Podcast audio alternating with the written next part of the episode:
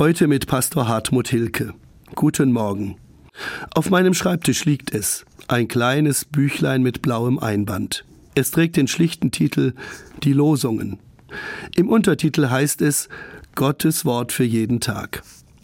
Wer dies Büchlein herausgibt, es ist die Herrnhuter Brüdergemeine, die als Brüderunität oder als böhmische Brüder am 1. März 1457 gegründet wurden.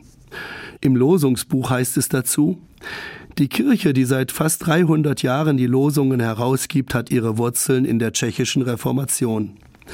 Um konsequent in der Nachfolge Jesu leben zu können, gründeten die böhmischen Brüder 1457 ihre eigene christliche Gemeinschaft.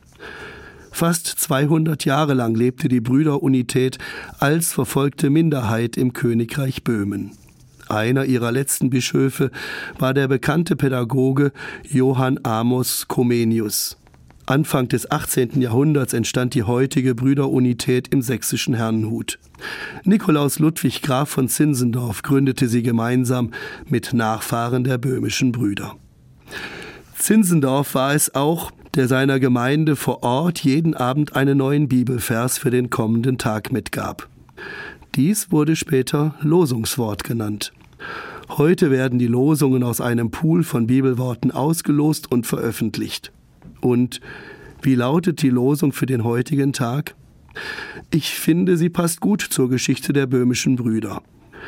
Du, Gott, bist mein Helfer, und unter dem Schatten deiner Flügel frohlocke ich. Ich finde, das ist ein passendes Losungswort für die Gründung der böhmischen Brüder. Denn die Gemeinschaft brauchte gerade in den von Verfolgung geprägten Anfangszeiten Gottes Hilfe sehr.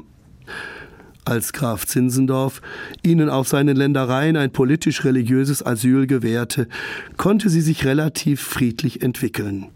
Dann freute sie sich unter dem Schatten der Flügel Gottes ebenso wie unter dem Schatten der Herrnhuter Bäume.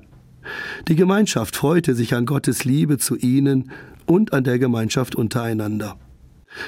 Diese Erfahrung mit Gott wünsche ich heute auch Ihnen.